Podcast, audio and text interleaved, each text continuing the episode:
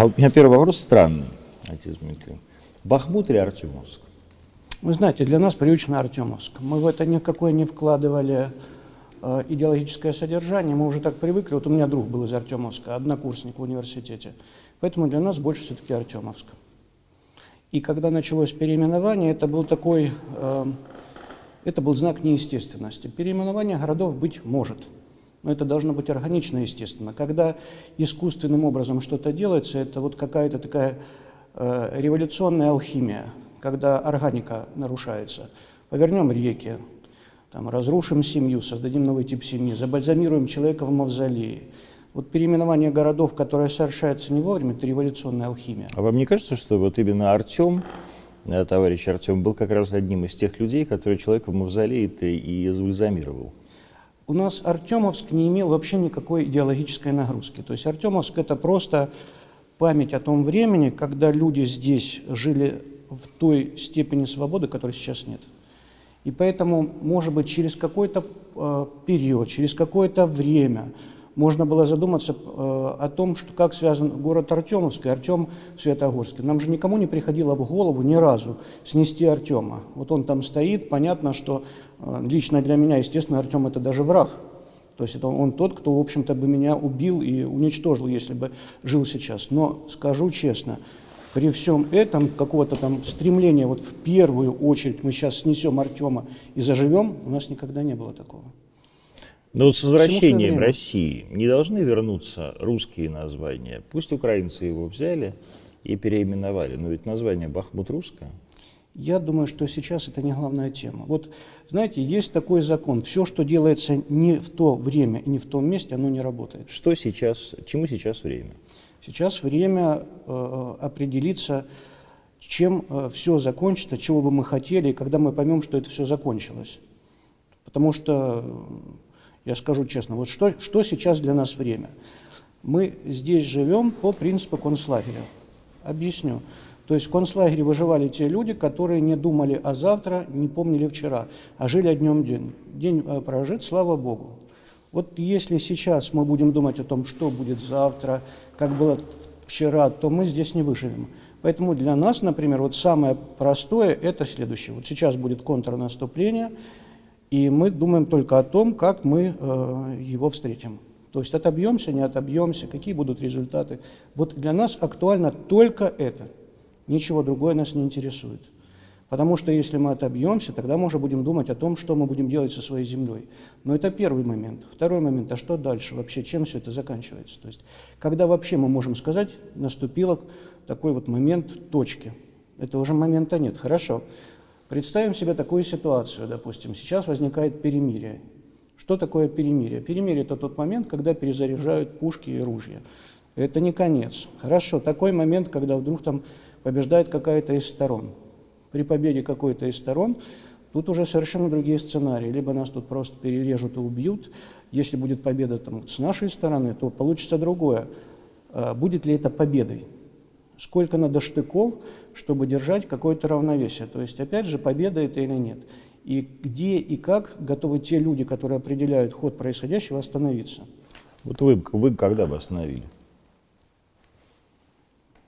Я прекрасно понимаю, что, к сожалению, к сожалению, все доходит до такой степени, что пока кто-то из сторон не победит, э, мира не будет. Ну вот где она, эта наша победа? Моя победа, вот если говорить лично о моей победе, моя победа, она немножко кажется фантастической. Моя победа заключается в том, когда возникает э, понимание. Вот есть эффект Мариуполя. А, Мариуполь взяли, но его же не взяли. То есть нас там не любят, и э, бывает момент, когда там строители охраняют. Но это не победа. Победа, для меня самая главная победа – это победа Христа, когда возникает понимание, что с нами произошло. То есть это какой-то абсурд и античудо, когда брат убивает брата. Поэтому если сейчас кто-то кого-то на время прижмет, зажмет, это не победа. Для меня победа, когда люди э, проснутся. То есть вот э, христианское понятие покаяния, метаноя, оно предполагает следующее – изменение сознания. Поэтому задуматься о том, ради кого, например, э, воевали украинцы, даже украинские националисты, ведь это же парадокс постмодернистской войны – украинский националист воюет ради глобалистских идей. То есть ведь, казалось бы, национализм и глобализм абсолютно э, взаимоисключающие идеи. И вот когда украинский националист поймет, что он воевал не за свободу Украины, а на самом деле он воевал ради обслуживания глобалиста, вот это победа. И когда это э, заставит его задуматься о том, может быть, нам нужно действительно сейчас оружие просто отставить друг от друга, вот для меня это победа.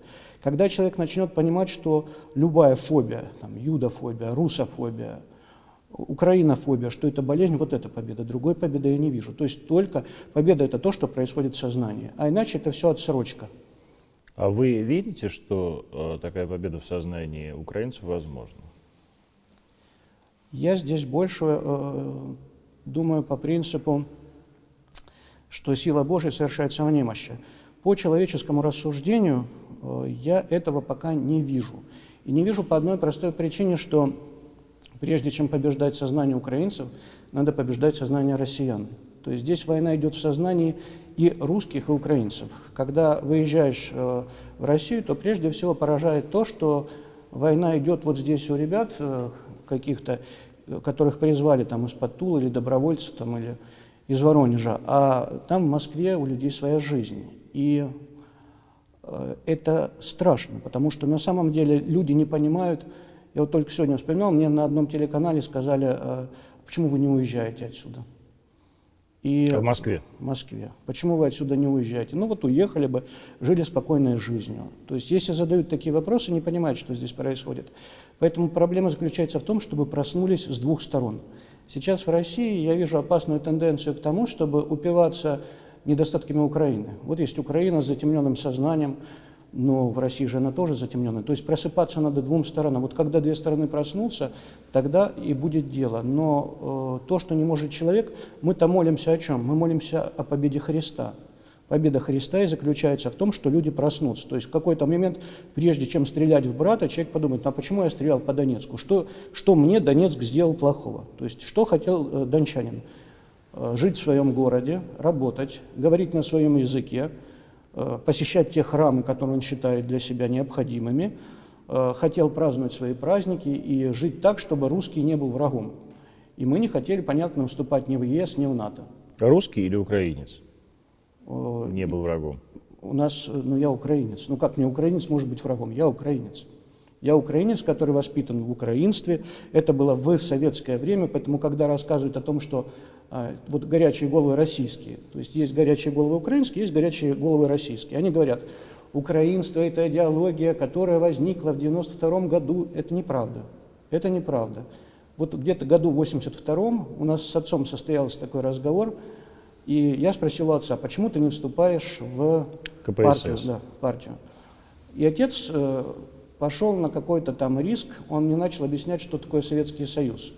Он мне начал говорить, что вот я тебе расскажу то, чему меня учил дед, что э, коммунизм – это зло, Бог есть, ты украинец, и твое сознание должно быть украинцем.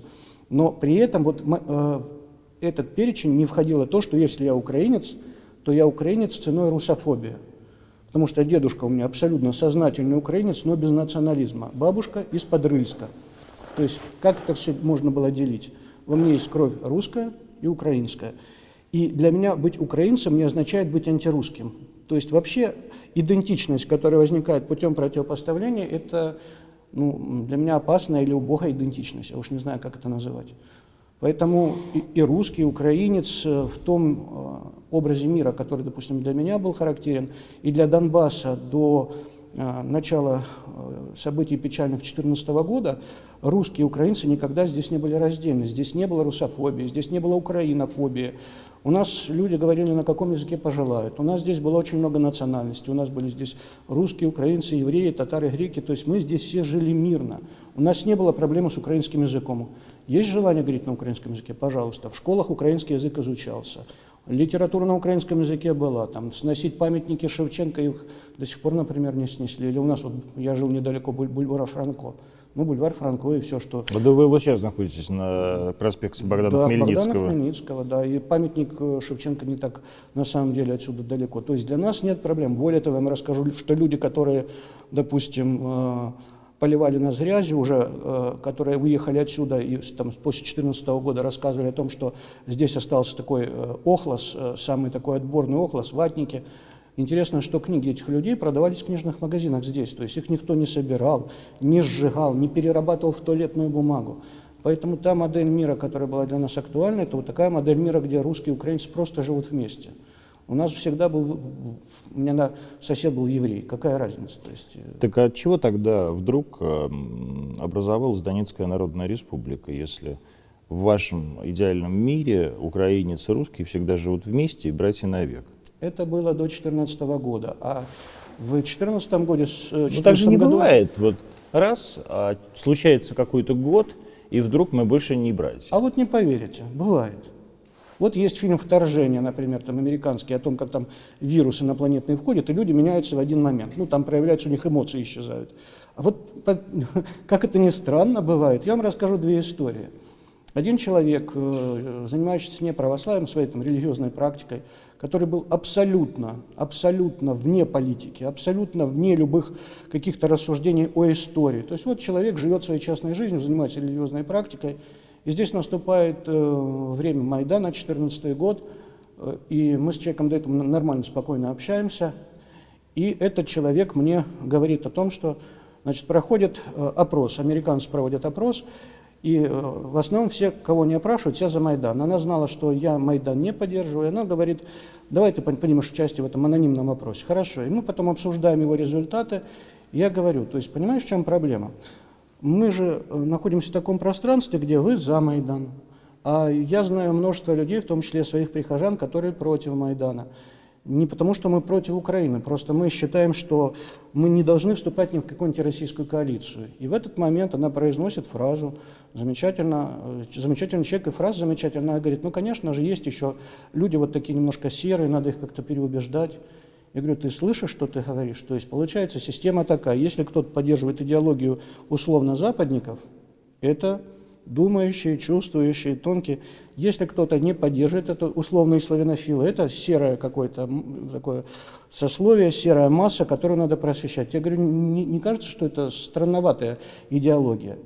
И потом мне же этот человек, который был абсолютно далек от политики, я говорю, ты понимаешь, что, что предлагает Майдан? Ведь проблема Майдана какая? Он пытается снять живую кожу и выпить кровь. Предлагаются те идеи, которые здесь абсолютно чужие. Ну какие? А, вступать в ЕС или в НАТО. Все время, когда я учился в семинаре, когда шла бомбардировка Сербии, мы сидели, слушали доступные нам источники, у нас там телевизоров-то не было в семинаре, мы слушали немецкую волну даже в том числе. В Одессе вы учились? В Одессе да? я учился. Мы слушали немецкую волну, чтобы понять, что происходит в Белграде. И нас вот так трясло от того, что происходит в Сербии.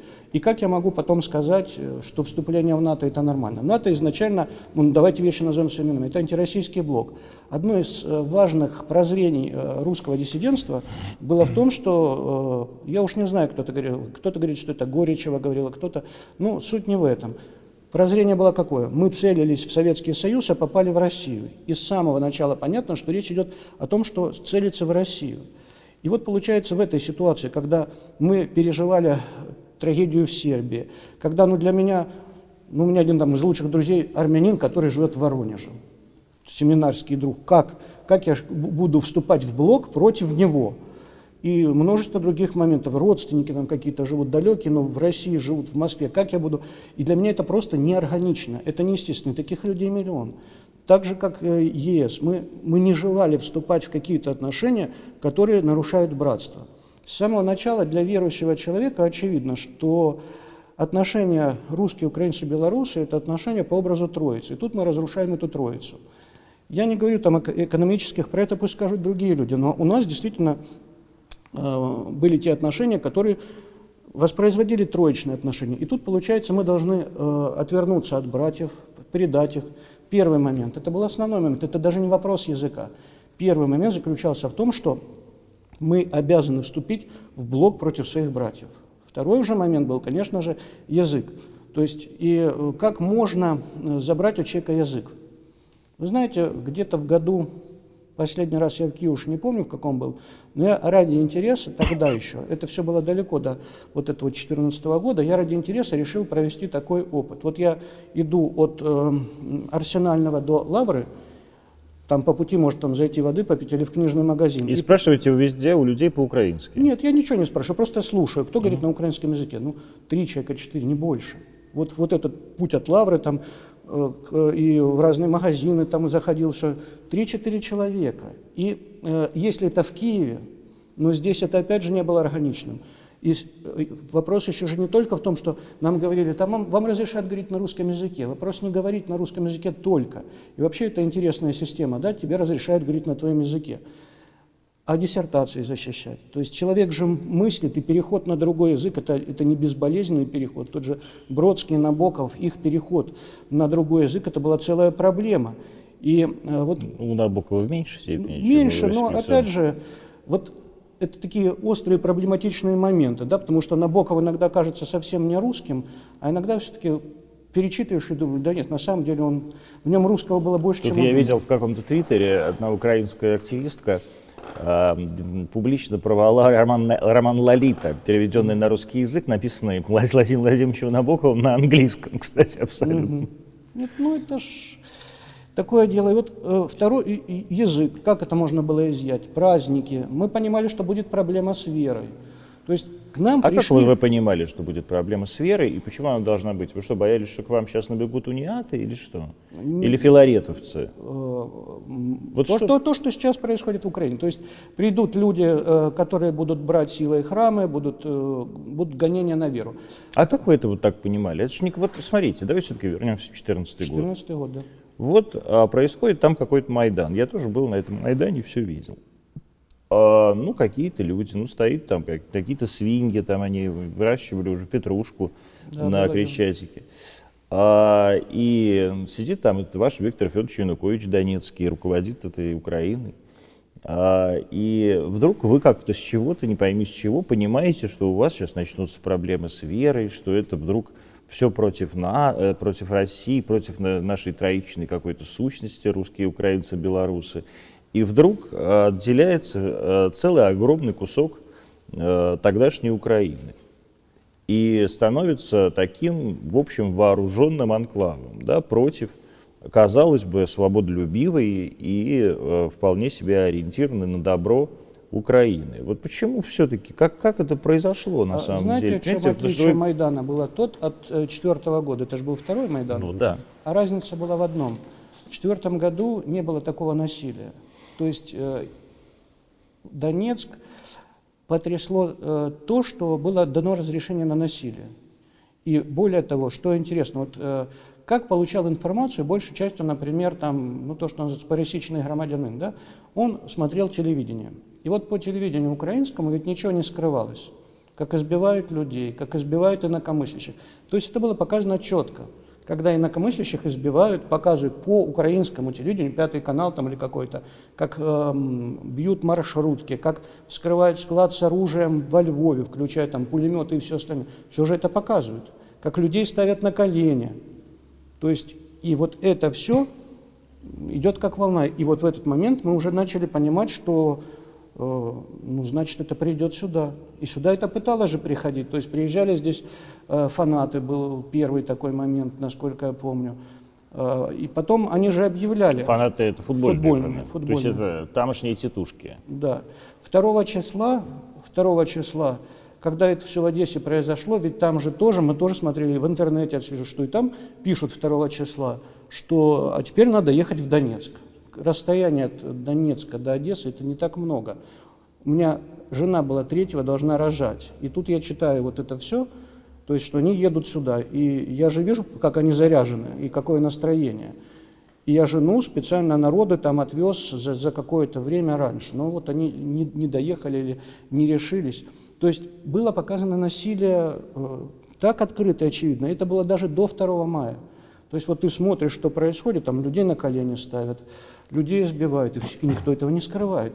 И э, фактически тебе говорят, это то, что тебя ожидает. Собственно, то, что сейчас и происходит. То есть никакое инакомыслие невозможно. Никакой не... И вот эта большая проблема, она заключается в том, что э, Донбасс, который был очень миролюбивый, он увидел, что к его э, душе могут прикоснуться при помощи оружия. Это ж э, не в Донбассе произошел Майдан, это не в, не в Донбассе взяли оружие. Э, Донбасс, когда увидел, что вот так, вот это его, наверное, испугало. И это была просто естественная реакция. То есть придут забирать твою жизнь. Потому что жизнь это не только то, что ты дышишь и ешь, а жизнь это твой язык, жизнь это твоя вера. Плюс, опять же, э, мы увидели вот то, что это неожиданно происходит. Вот, как с человеком, о котором я рассказал, у него неожиданно изменилась идентичность. И еще один момент я расскажу. Э, человек здесь занимался проповедью русского мира во время вот такой Украины-Украины, активно все остальное, э, какие-то мероприятия. И вдруг вот, когда приходит 2014 год, я смотрю, его нигде нет. При его активности, при его возможности, вот его время, его время, казалось бы. И вдруг э, оказывается, что этот человек там звонит в СБУ, рассказывает, где блокпосты стоят и все остальное. То есть как так могла измениться идентичность, я не понимаю. Поэтому на самом деле это был э, такой всплеск, когда люди совершенно неожиданно стали другими. Потому что ну, вот в формировании идентичности все-таки есть какая-то последовательность, есть какой-то психический, э, ментальный процесс, и потом уже результат. То есть если я, например, еще в университетские годы э, вот также воспринимал э, себя как украинца, но при этом украинца внутри этой троицы, то естественно, что по большому счету мое, мировоззрение не изменилось до сих пор. Но когда человек либо абсолютно убежденный, допустим, даже украинофоб, и в какой-то момент становится русофобом без перехода, это непонятно. Или когда человек вообще э, нейтрален по отношению к политике, потом вдруг резко становится политизированным, и человек мне говорит, мы здесь умрем на баррикадах, но мы здесь э, не допустим Россию. Вот на это смотришь, то есть у нас-то вообще не было ощущения России как кого-то другого. Потому что Россия – это родственник, Россия – это вот рядом, это все. И вдруг, получается, мы должны свою идентичность построить просто вот на таком Вы разделении. сказали несколько раз, что вы украинец. А да. А мне кажется, что вот эта украинизация на самом деле, да, естественно, она началась не в 91 году, но тоже была э, в некотором роде насильственная советская украинизация. Историки говорят, что такие элементы были. А Мирослава Бердник об этом много говорит и приводит какие-то даже документы. Такие элементы были. Но я вам хочу сказать, что... Ну просто вот извините, вы говорите о том, что вот мы э, никогда не ощущали себя там отдельными и вдруг стали отдельными. А я чувствую себя э, связанным с Россией, но не русским. Да. да. Вот. И не кажется ли вам, что вообще сейчас э, в Донбассе довольно странно звучит вот это «я украинец»? Ну, это не модно, да. Мне один человек умный сказал, говорит, ну, это сейчас не модно. Ну, а вопрос что... же не в моде, а вопрос в том, что вы здесь живете, да, естественно, у вас это фрикативное Г, но тем не менее вы разговариваете со мной на русском языке, хотя мы можем там спокойно спілкуватися українською мовою. Но, э, тем не менее, вот если бы вы родились и были священником здесь, в Юзовке, в 1890 году, вряд ли бы вы ощущали себя украинцем-то. Ну, во-первых, не мне вам говорить, что истории сослагательное наклонение рифмуются плохо. Э, я хотел сказать, знаете, что феномен э, русскоговорящих украинцев, ведь это феномен не советского времени. Интересно, что отец Василий Зиньковский, э, который принимал в процессах, связанных с рождением Украины в начале XX века активное участие, он, по воспоминаниям современников, он себя воспринимал, его самосознание, это было сознание русскоговорящего украинца. То есть это феномен, он достаточно такой э, известный. Или Дмитрий Чижевский, известный исследователь литературы, философии. Ну вот что такое русскоговорящий украинец? Это человек, который чувствует связь с украинской культурой. Который Какой? Чу... Откуда она взялась? Э, она была. Просто она не имела своей артикуляции, она не имела своей Э, скажем, своего яркого выражения. Не нашлось такого человека. Она была, может быть, более скромная, чем, конечно, более скромная, чем русская. Но она была, она выражала себя, вот, э, да элементарно, вот мне мама рассказывает о том, как они в село ездили под Суму. Э, у меня часть из-под Полтавы, другая из-под Сум. И она говорит, что там были немножко другие люди по мировосприятию, по всему. Она говорит, они отличались от русских. Это могло быть не выражено на языке там, философии, культурологии. Просто это были другие люди немножко. Но это не означает, что... Люди сказочного сознания. Ну, когда она рассказывает, действительно, как сказочное сознание. То есть, действительно, я помню бабушку и дедушку, которые вот такие были украинцы-украинцы, правда. И это такое хлебосолие, такая простота абсолютная какая-то вот такая. И э, это, вот это, тогда давайте определим. Вот хорошо, это троичная культура. Но чем же тогда отличается, э, да черт с ним, не, извините, не русскоязычный украинец, а вообще украинец от русского? Есть ли какое-то отличие? Отличие заключается в том, что это э, немножко разная ментальность. Ну, она в чем вот она разная? Чем вот русский, русская ментальность отличается от украинской? Ох, а чем русская ментальность отличается от украинской? Э, ну, тут же э, существует много исследований. Ну, допустим, э, в русской ментальности больше моментов коллективизма, в украинском больше элементов все-таки вот такого, скажем так... Собственничества. Собственничества. Русский человек более способен к каким-то большим проектам. Украинский человек все-таки он больше такой Эм, частный человек, вот он такой, наверное, человек Бродского. Ну вот так вот сходу, например, это то, что... Э, то, что и э, украинский человек, он... Э, то, что сейчас происходит, это достаточно странно. Он, он такой ну, более мягкий, что ли, какой-то, такой более лирический. И вот мы видим, что более лирические люди сформировали националистические отряды и идут убивать русских. Да. Как же так? Ну, я считаю, что над всеми вот как раз участниками троечных отношений, это речь идет не только о русских, украинцах и белорусах, просто проводится эксперимент по, конечно, изменению сознания. Кем проводится? Трудно сказать. В мировой истории есть ряд загадок. Ну, такая сходу, да, э, существует миграция в Европу. Она неконтролируема, казалось бы. Вот там идут какие-то потоки, там из Сирии откуда-то. Но почему-то в какой-то один момент эти потоки начинают идти таким валом, который захлестывает его. Причем вот ощущение, что вот так вот по щелчку.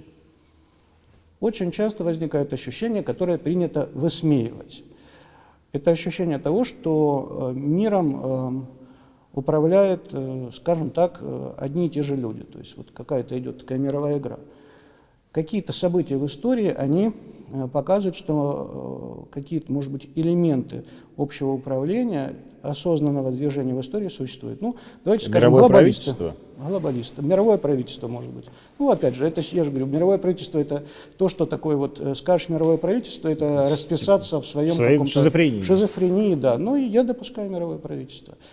Э, есть другие формы. Э, есть такая гениальная вещь, Лазарь Лагин от авиапроксима. Книга написана в 1956 году.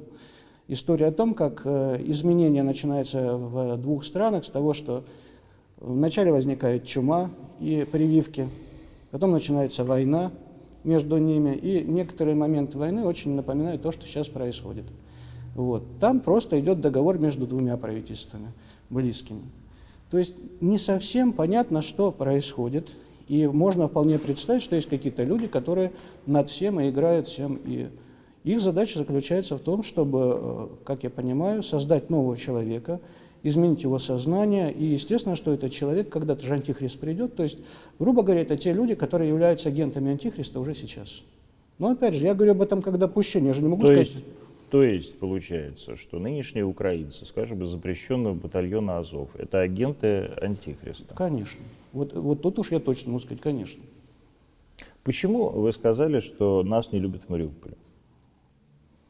Расскажу. Э, для одна из каких-то вещей, которая является тайной для нас, опять же, мы, мы об этом уже говорили, но тем не менее, это еще одно подтверждение, это то, как быстро меняется ментальность человека. То есть мы же с Мариуполем говорили на одном языке, мы с Мариуполем, ну, это же Донецкая область. То есть у меня друзья были в университете из Мариуполя. И за 8 э, лет сознание было изменено полностью. Плюс к этому подключался и какой-то момент того, что Мариуполь хорошо жил, все. И вот здесь началось, то есть город разрушен, э, у каждого там своя потеря. Естественно, что э, к тем людям, которые пришли сейчас, относятся как к захватчикам, завоевателям. И, э, а это так? Они захватчики, они завоеватели? Ну, это очень интересный вопрос. А как это захватчики и завоеватели? Тут ведь что получилось в итоге? В течение восьми лет была избрана колония над которой совершался Холокост. То есть цена э, какого-то мировой стабильности зависела от того, что здесь э, гибли люди, что помимо гибели физической, здесь шла другая гибель, потому что даже если сейчас так модно говорить, что а, слишком э, часто сюда стреляли, достаточно стреляли. Достаточно стреляли для того, чтобы э, люди отвозили свои семьи куда-то, чтобы э, развалилось огромное число семей. То есть люди погибали на всех уровнях, на уровне просто физическом и на уровне там, семьи, потеря работы, потеря там, своей карьеры, своего дела. То есть в течение восьми лет просто убивали определенную часть народа. И когда эту часть народа стали защищать, тогда люди сказали, а нас за что? То есть, в принципе, всем было нормально и спокойно. И действительно, э, были люди, которые даже прямо говорили, ну а зачем защищать э, Донбасс? Ну пусть вот Донбасс страдает там как-то, зато всем хорошо, более-менее тихо.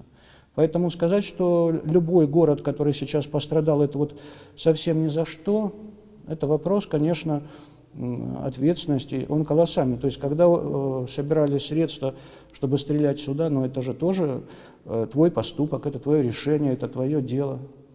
Ну и что в итоге получается? В итоге получается то, что э, когда ты в кого-то стреляешь или поддержишь того, кто стреляет, то такая же ответственность есть у тебя, и ты должен быть готов, что тебе могут ответить. Это печально, это страшно, но Просто получается, что выбор, выбор был один. Или бы Донецк просто уничтожали еще 8 лет, 28 лет, или просто как-то менять эту ситуацию. Поэтому вот э, я не думаю, что...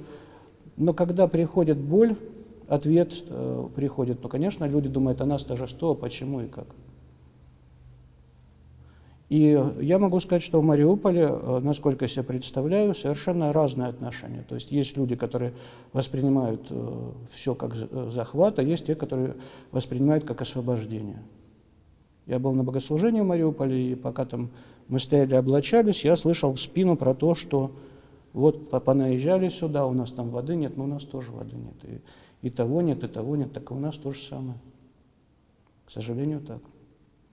Поэтому для кто-то это воспринимает как освобождение, а кто-то это воспринимает как захват. Этой ситуации можно было избежать? Я вообще имею в виду э, войны здесь, в Донбассе, э, начиная с 2014 года. Конечно. Конечно, можно было избежать. И здесь очень сложный вопрос. Объясню. Я когда преподавал в университете, на истфаке располагались наши аудитории. Вот ты заходишь и смотришь, э, висит такая доска. Это э, приглашение студентов в лагеря, гранты.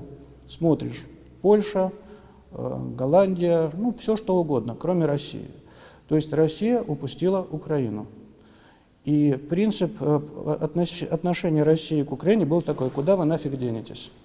Вот такое было отношение. Это одна сторона. Другая сторона. Эти товарищи накачивали настолько, что даже не в русофобском Донецке э, новое поколение, которое росло, его же тоже тут потихоньку. У нас центр НАТО находился в Национальном университете на первом этаже. И вот это все тоже как-то работало. Это с одной стороны. С другой стороны, э, в 2014 году я говорил с человеком, который участвовал в Майдане, мой товарищ по семинарии. Я ему говорю, вот мы с тобой можем как-то поговорить, давай попробуем с тобой найти общий язык. Э, ты украинец, я украинец. Вот тут такая ситуация. Давай подумаем, как мы можем жить в мире. Это все еще было до обострения, до февраля 2014 года. Хорошо.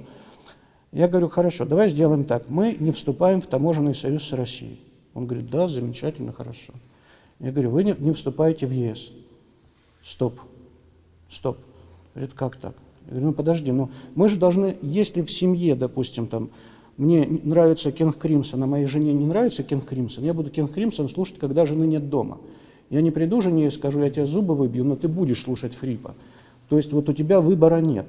Ну почему мы строим отношения здесь так? Давай тогда, мы, говорю, не вступаем в военный союз России. Конечно. Может тогда вы тихо просто ночью вступите в военный союз с Россией, а они тихо ночью вступят в ЕС. Вот, вот, вот, вот она эта логика. Ну вот в том-то и дело. Я предложил, говорю, давайте делаем внеблоковый статус, внеблоковый статус и э, соразмерные военные там, и торговые отношения и с Россией, и с Европой. Нет, мне хочется в Европу. Но говорю, ну а как же мы будем жить-то тогда? В семье всегда есть э, логика компромисса.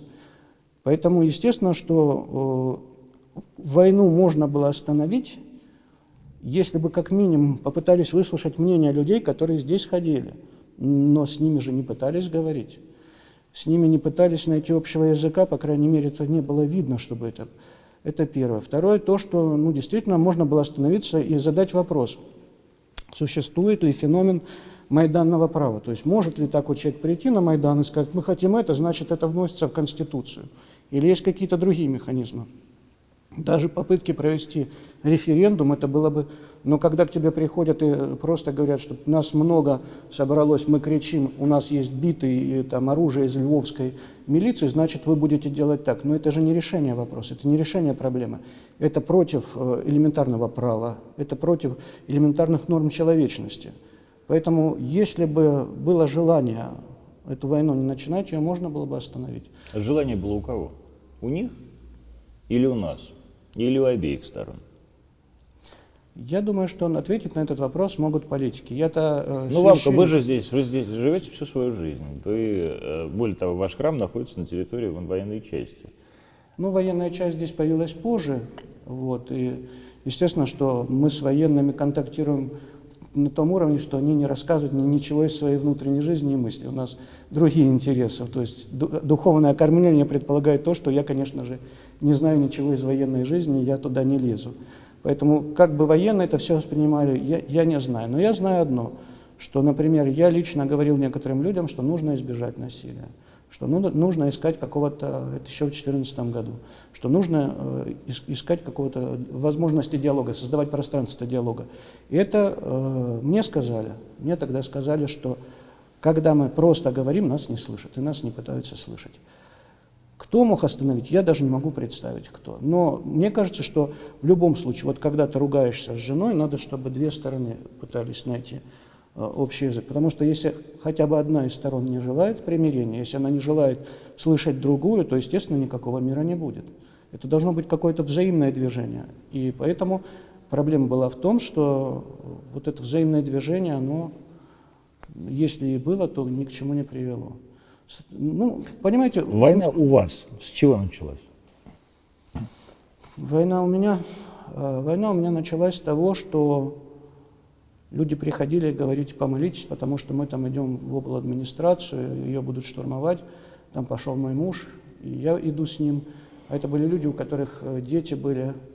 Война началась с того, что возникли баррикады, вот, э, и я шел на службу как раз, шел на службу как раз в тот момент, когда брали обл. администрацию. То есть я случайно это увидел, проходил мимо по пути на службу. Видел, Правый сектор?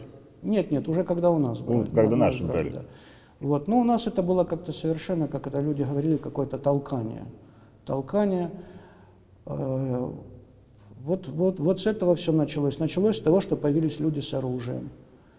И э, началось с того, что уже потом, конечно, когда там первый раз самолет и обстрел начался, и был первый залп, у меня ребенку было там меньше месяца, и ребенок на это отреагировал. То есть ребенок, который ничего не понимал, он как-то я уж не помню, но вот, вот отреагировал на первый залп, который был в аэропорту. Э, вот. Началось с того, что ну, там, э, люди приходили за какими-то советами. За какими? Э, в какой форме участвовать в происходящем? Нужно ли участвовать в происходящем? У меня один ответ всегда есть, и то же самое сейчас касается, что это выбор совести каждого человека. То есть пусть каждый человек сам для себя решает, как он в этих событиях принимает участие. Ну вот ваш выбор какой? Выбор вашей совести? Выбор моей совести заключается в том, что э, я нахожусь здесь, я никуда не уехал, служу здесь и молюсь о том, чтобы победил Христос. Это мой выбор. Вот. Я не занимаюсь пропагандой, я не, не занимаюсь тем, что настраиваю э, людей на то, что там надо убивать украинца, не настраиваю человека на то, что надо убивать русского. При этом э, мой выбор заключается в том, что я признаю, что моя Украина, моя родная земля, мой народ, он находится в болезненном состоянии, это страшное заболевание. И я не могу сейчас э, кричать солдатам, что «А, положите оружие, потому что я прекрасно понимаю, к чему это приведет.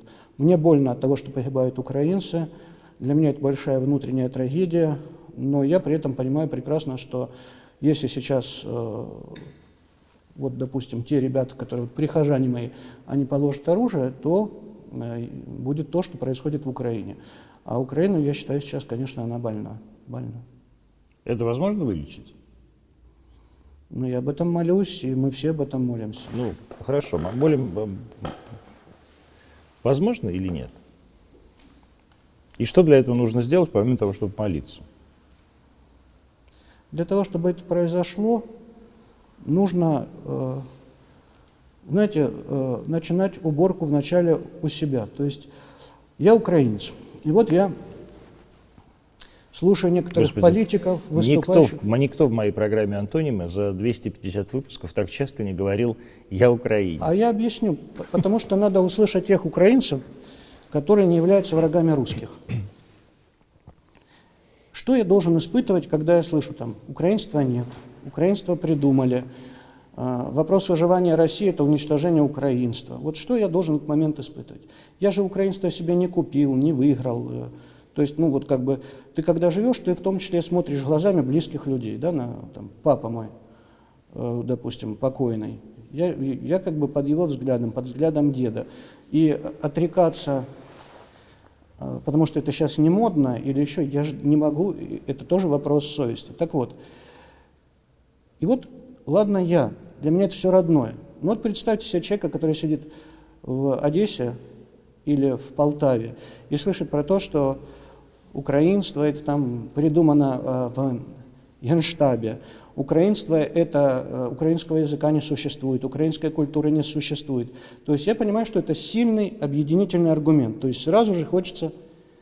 Знаете, ведь, ведь суть войны это в чем заключается? Что воюют не русские с украинцами, а воюют хохлы и москали. То есть воюют два высокомерия. Очень часто, не всегда, но очень часто русское высокомерие и украинское высокомерие. Украинское высокомерие одни, значит, ватники, а мы всю жизнь европейскую культуру транслируем, э, а другое высокомерие, что хохлы, это там что-то придуманное в Генштабе. Вот когда начнет уходить высокомерие с двух сторон, тогда возможно примирение. То есть мне кажется, что первый момент заключается в том, что в России сейчас важно выработать э, понимание того, что Россия может предложить украинцу. И, э, может быть, немножко остудить горячие головы. Я открываю сегодня телеграм, Дугин.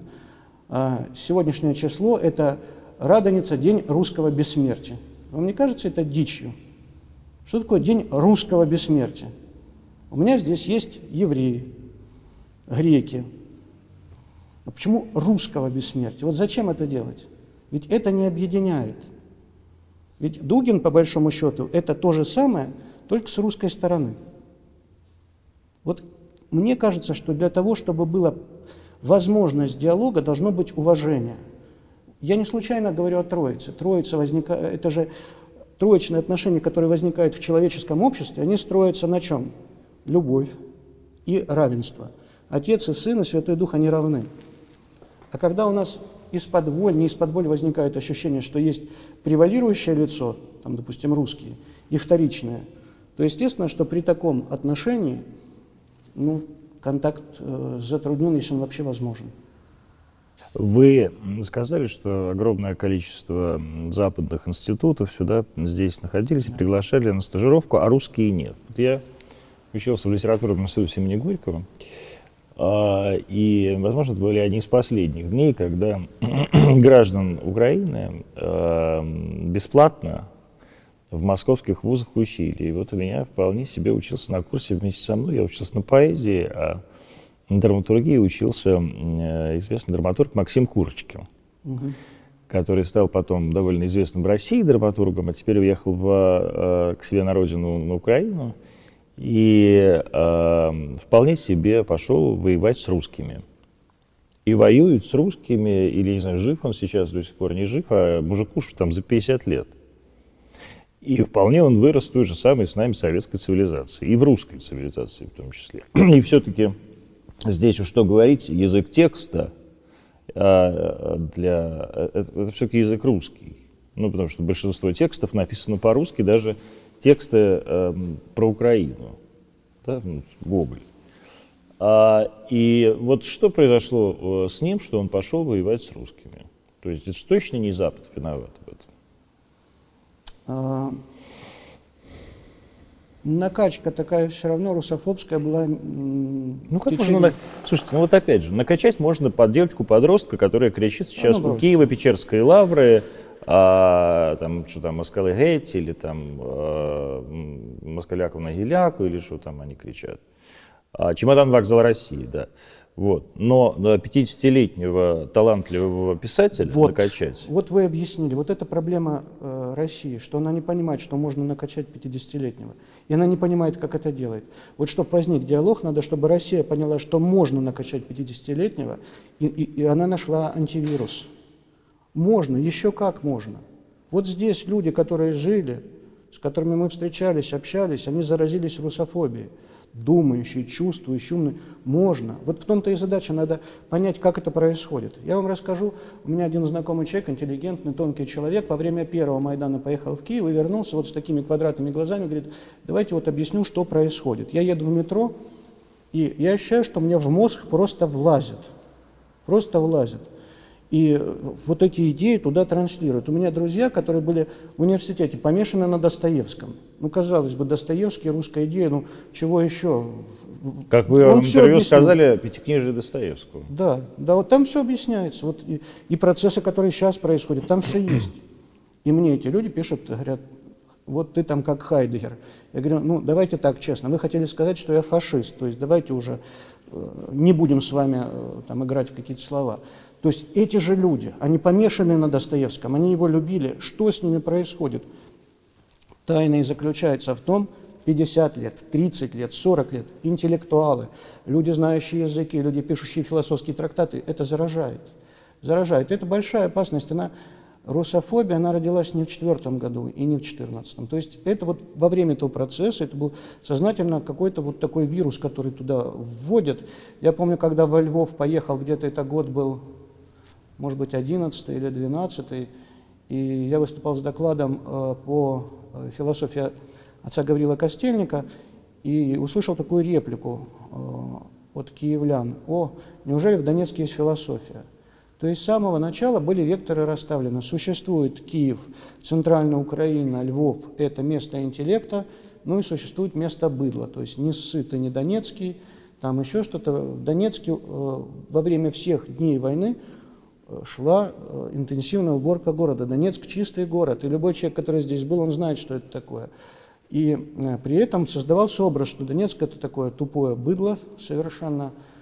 Аки свинья в колу. А, ну вот у нас ведь интересно, у нас иногда даже когда люди приезжают, такие, которые, казалось бы, ну, приезжают с добрыми намерениями, у них все равно есть, ты же, ты же считываешь это подсознательное ощущение того, что, ну, в принципе, Донецк это все равно какое-то такое ну, шахтеры здесь под землей живут, такие гномы, вот, как у Навалиса. Но более, не, не более того, если там ты, э, как тогда помню, Бильченко, по-моему, спросил, а чита, э, может быть, кто-то читал Камю. То есть это вот, понятно, что э, мне было стыдно за нее. То есть я Камю прочитал, там, допустим, в 10 классе, но мне в голову не приходило как-то так из этого что-то делать.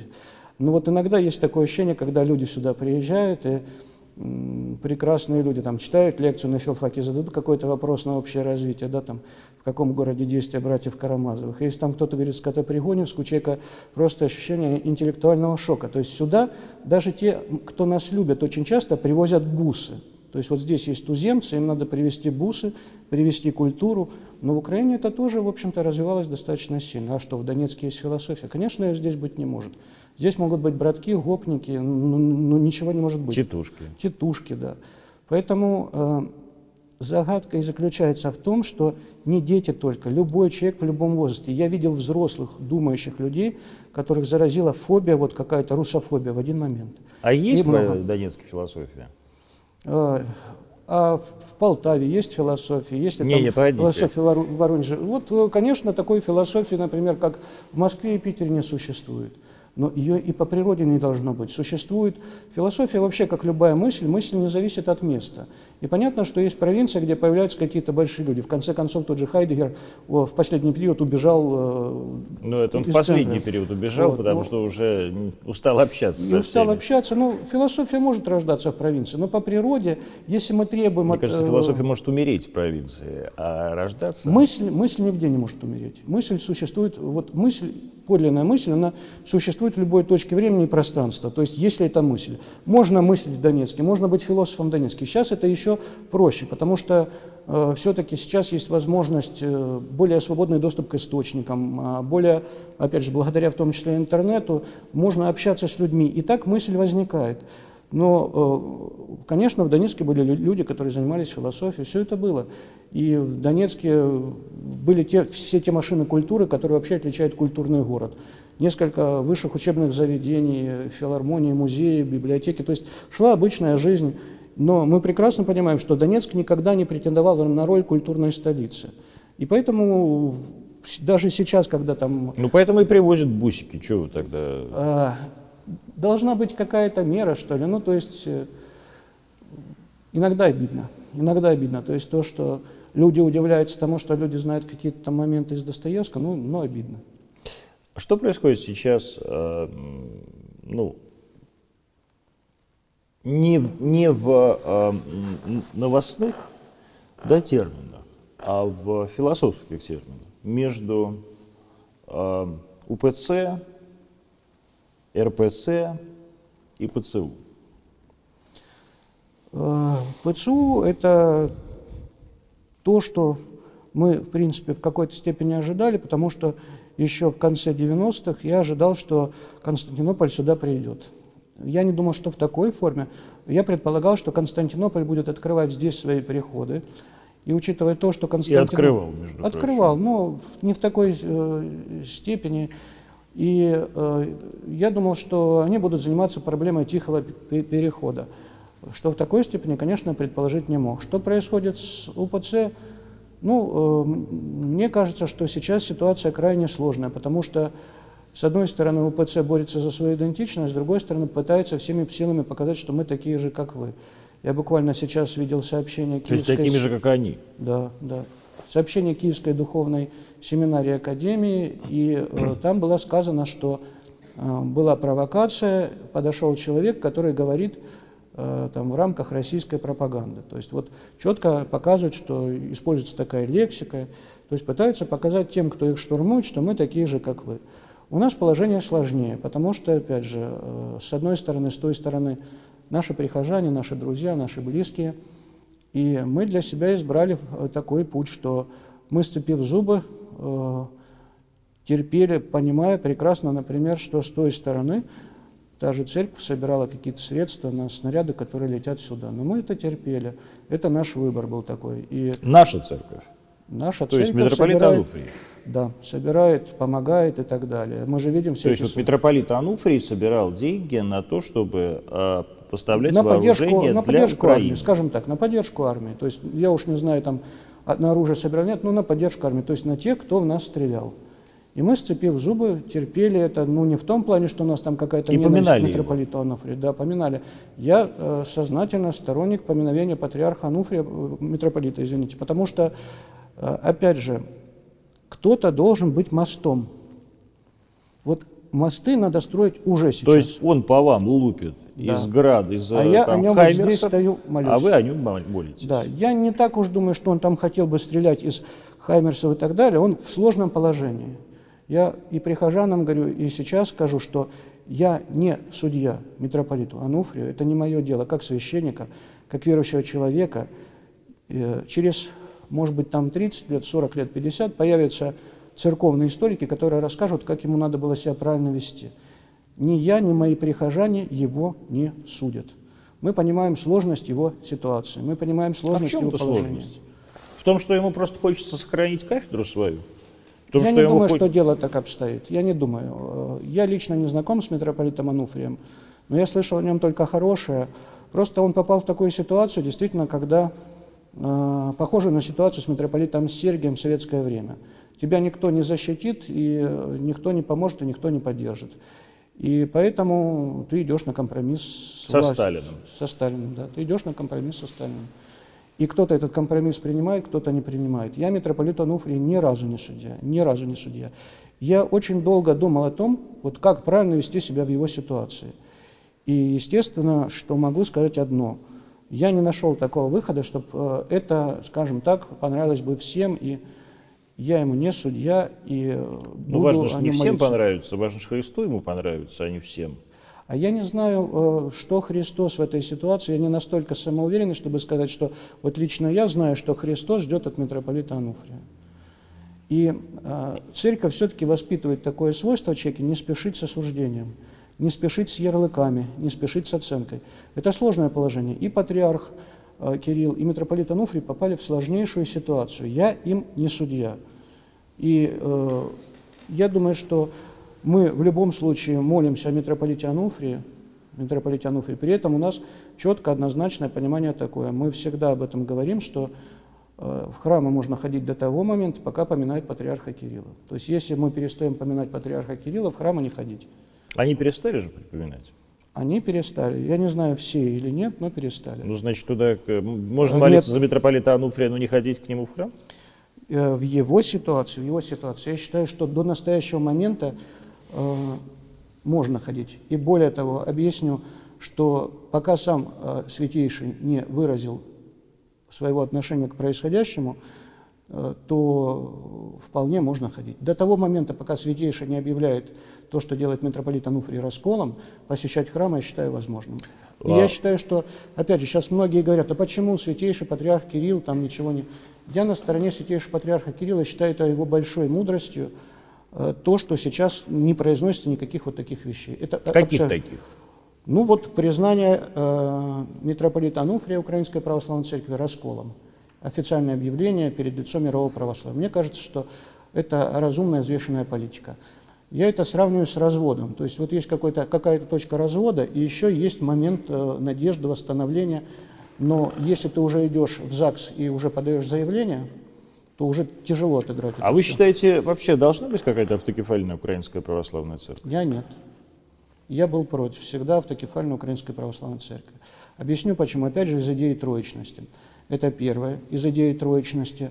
Мы должны быть едины. Церковь – это тот организм, который сохраняет единство между народами. Это первое. Второе. Любая автокефалия должна вызываться органикой, то есть она должна вырастать и прорастать, и в ней должен быть прежде всего церковный смысл.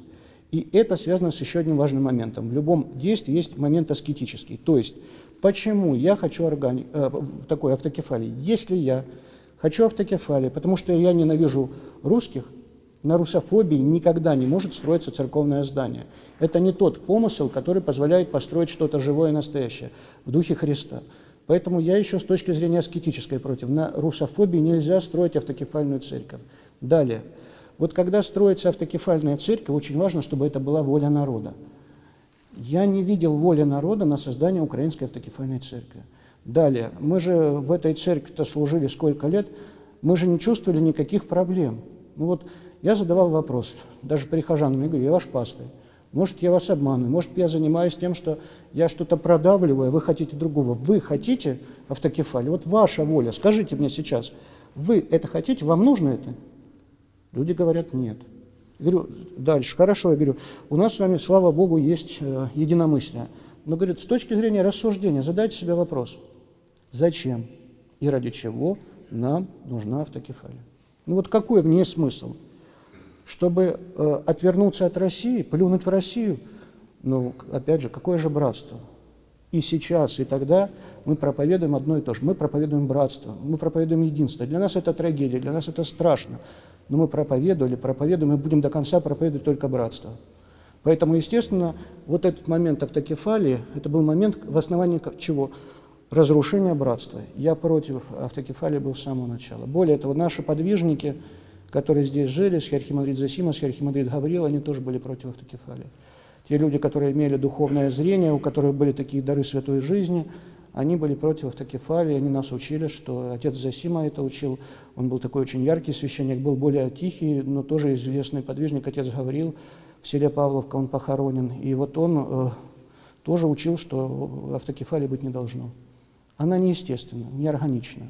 То есть это должна быть русская церковь? Вот формула была идеальна. Украинская православная церковь, ну, которая находится в единстве со всеми поместными церквами через патриарха Кирилла. Мы поминаем патриарха Кирилла, у нас но у нас нет каких-то там внутренних движений, а опять это имперские какие-то, у нас этого ничего нет. Для нас, естественно, поминать патриарха Кирилла. Нам в голову не приходило отказаться от поминания. То же самое, мы поминали митрополита Ануфрия, тоже не было никаких таких моментов, что какой ужас и все, даже вот в этой ситуации, даже в эти годы. Ему тяжело, ему сложно, он наш отец, и мы о нем молимся, чтобы Господь дал ему какое-то вразумление, потому что с меня Господь спросит, он скажет, если я судил бы митрополита Ануфрия, он бы сказал, ты его судишь, а ты о нем молился? Ты просил Господа ему помочь в такой сложнейшей ситуации. Поэтому для нас поминать и патриарха э, Кирилла, и митрополита Ануфрия совершенно естественно, совершенно э, нормально, и в этом не было ничего такого вот э, сверхъестественного. И не, не было боли, не, не было никакого внутреннего преодоления. Была боль только от того, что получилась вот такая ситуация. Для меня это война, это античудо. Да? Вот, то есть то, чего не должно быть, но оно есть. Дьявольское чудо. Дьявол добился того, чего не должно быть. Вот этого разъединения русских и украинцев. А мы работаем над тем, чтобы это все-таки единство сохранялось. На уровне духовном мы сейчас обязаны строить мосты. Почему вот бывает, что приходят журналисты, они ждут, что я сейчас буду говорить, давайте убивать хохлов, давайте вперед, там все такое. Я не могу это говорить, мне эта совесть не позволяет. Но то же самое я не, не хочу, не могу говорить, давайте убивать москалей, давайте кого-то. Я говорю о том, что, братья, давайте останавливаться и думать, что происходит, что мы творим. Кому вот это надо, русским, украинцам? Это не надо ни русским, ни украинцам. Это не надо. Если мы все хотим свободы, давайте зададим вопрос, кто позволит нам создать свободу? Интересный феномен, да? Мы выступили против того, чтобы входить в европейский мир в качестве подчиненных. Мы же не против европейской культуры, да? Э, я не знаю, или американской мы культуры. Это кто? М? Мы, когда вы говорите мы, вы кого имеете в виду? Ну, я не знаю, люди, людей, которые живут в культуре здесь. То есть, ну, если я, допустим, не желаю в ЕС, это же не означает, что я ненавижу Рилька. То есть вот у меня на столе там сейчас вот зайти в комнату, там три тома Рилька лежит, да, или там Уильям Стайрон лежит, американский писатель. То есть это, это моя литература, это то, чем я живу, это то, что я читаю. Или э, э там, допустим, какие-то фильмы, музыка европейская. Это не означает, что я против. Я говорю только о том, что мы можем сохранять свою идентичность, находясь в контакте, в диалоге с Европой. Одна из э, ведущих э, мыслей 20 века – это ведь мы мысли о диалоге, там Мартин Бубер, Бахтин, все это ведь речь идет о диалоге, о, о том, как принимать другого. Тема другого – это, опять же, э, европейская тема. И вот получается, что нам не позволяют быть другими. А мы можем быть другими. Мы находимся все время в положении других. То есть, вот, допустим, русскоговорящий украинец или человек, который с уважением относится к европейской культуре, не входя в ЕС – и человек, который э, разделяет, скажем так, славянофильские идеи без ненависти к Западу. Мы все время создаем какие-то образы другого, а нам говорят, э, с одной стороны, говорят, мы земля свободы, Европа территория свободы, но мы не можем вам позволить быть какими-то другими. И когда мы говорили, что нас пугает в европейцах, пугает, то это был момент э, инфантильности и момент вот такой холодности.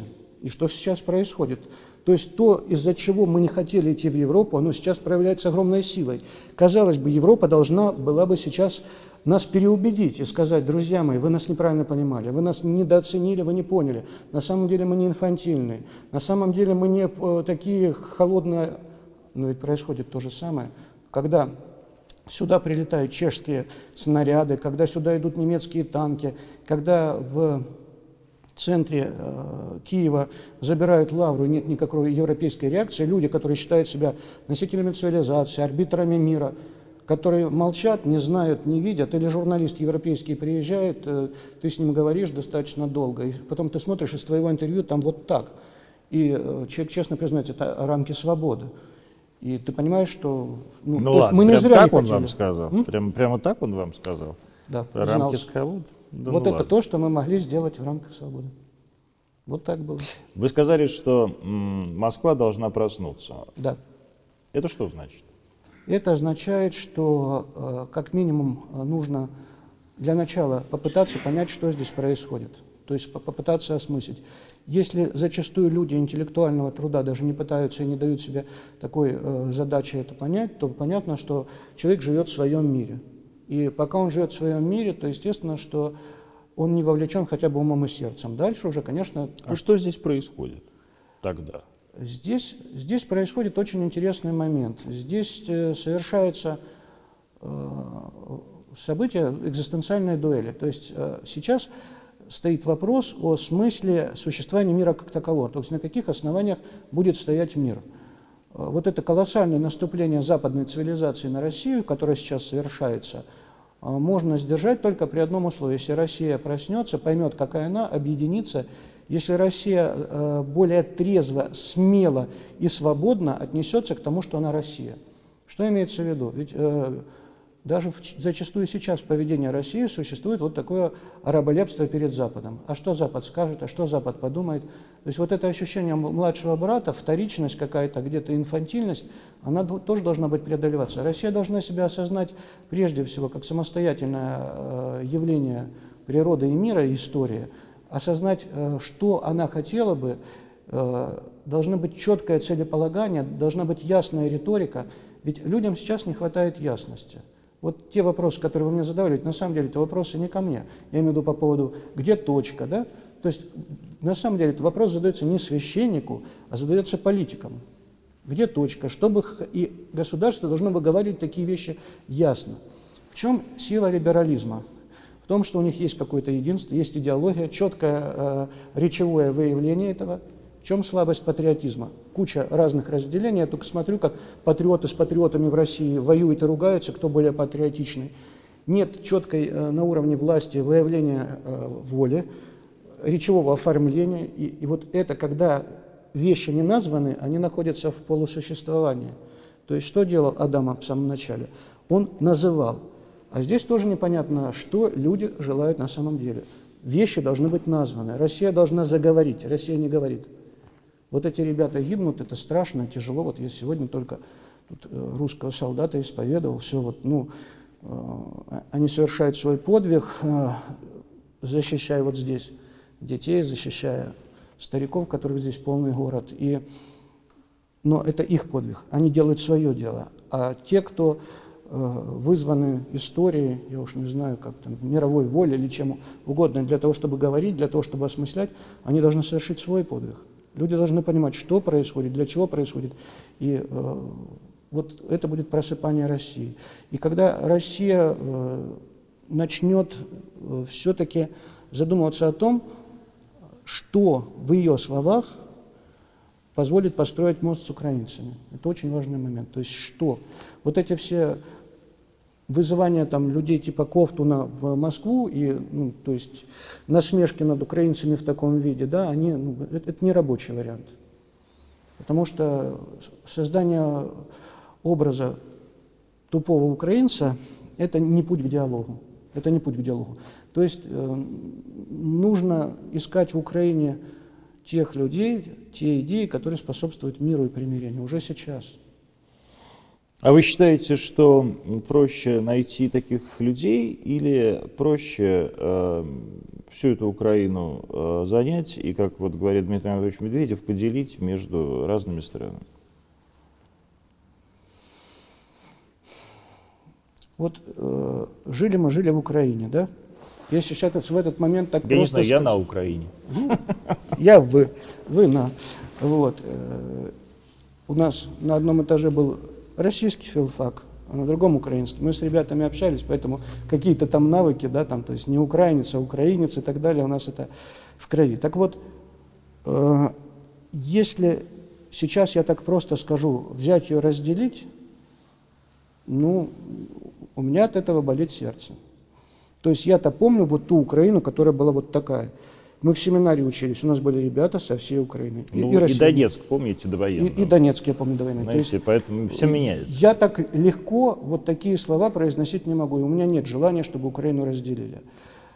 Но я думаю, что и то, и другое пока под большим вопросом. И военная победа, и ментальная победа. Но моя задача как священника заключается не призывать людей там убивать и воевать, а моя задача заключается в том, чтобы строить мосты. Причем я понимаю, что в какой-то степени это момент обреченности, потому что в священнике сейчас хотят видеть политрука и с одной стороны, и с другой стороны. Но священник, он должен идти действительно пытаться понять, что Христос ожидает. Что Христос ожидает?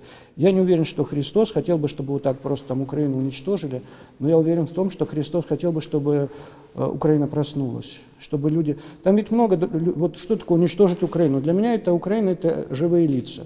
И там много думающих людей, которые не русофобные, которые понимают все, что происходит, которые никогда бы не, под, не, не собирали деньги на то, чтобы убивать нас здесь, которые в течение восьми лет звонили, волновались, переживали, что с нами происходит. То есть Украина она разная, Украина разная. Хотя вот беда в том, что вот этот вирус, такой русофобский, он распространяется с катастрофической скоростью. Но я еще раз хочу сказать, для меня все-таки высшая победа – это победа Христа. То есть я молюсь только об этом, чтобы не просто оружие побеждало, но чтобы побеждал дух, побеждал разум. Это во многом наивно, но я не могу молиться о другом, потому что так сердце мое устроено. Наверное, так. Это была программа «Антонима» первый выпуск из Донецка. До встречи.